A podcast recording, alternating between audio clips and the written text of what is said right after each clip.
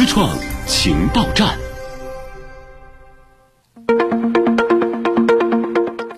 今天最值得关注的科创和产业动态有。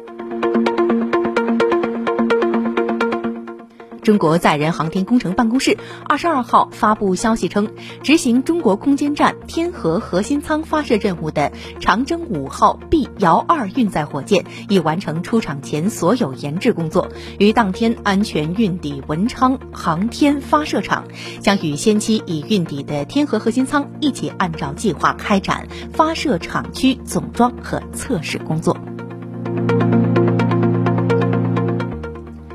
中国科学技术大学二十二号表示，该校郭光灿院士团队李传峰、向国勇研究组与香港中文大学袁海东教授合作，在量子精密测量实验中首次实现了两个参数同时分别达到超海森堡极限和海森堡极限的最优测量。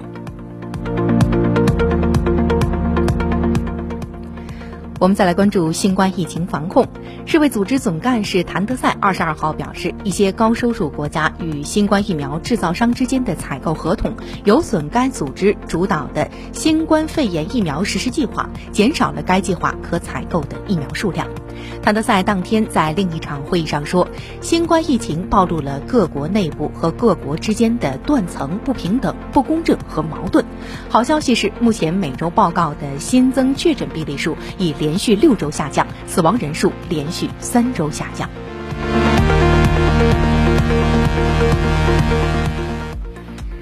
印度卫生官员日前表示，印度各地发现多达二百四十种的新冠病毒毒株的新型变种。印度专家称，其中一些新冠病毒毒株的新型变种可能具有很高的传染性，甚至更具危险性。某些毒株有免疫逃避机制，一些已具备抗体或已接种疫苗的人可能会再次感染。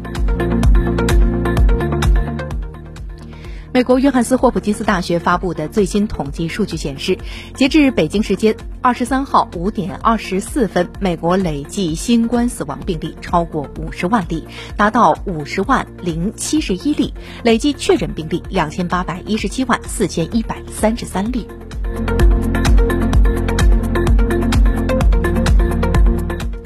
产业方面，近日国务院发布关于加快建立健全绿色低碳循环发展经济体系的指导意见。文件提出，以节能环保、清洁生产、清洁能源等为重点，率先突破，做好与农业、制造业、服务业和信息技术的融合发展，全面带动一二三产业和基础设施绿色升级。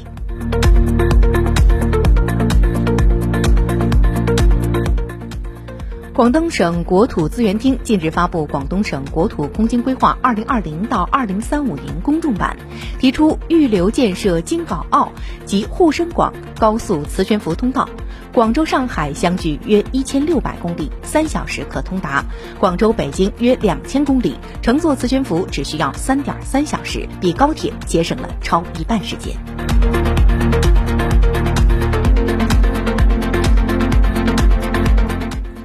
美国波音737 MAX 刚复飞不久，波音777机型又爆出了问题。据《华尔街日报》二十二号报道，当地时间二十号，美联航一架波音777-200型客机起飞后不久，右侧引擎发生了故障，迫使飞机紧急降落。所幸没有人员伤亡。飞机降落之前，引擎在空中爆炸起火。目前，美国、日本、韩国、英国以及欧盟地区的航空公司已相继宣布停飞波音777型的飞机。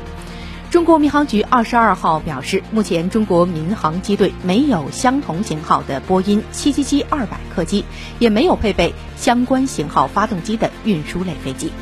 彭博社称，这场新的恐慌发生在全球航空业极其敏感的时刻。由于新冠大流行及其对旅游的影响，该行业已经陷入危机。虽然目前并没有证据表明波音777存在更广泛的问题，但此事是对波音公司的。又一次打击。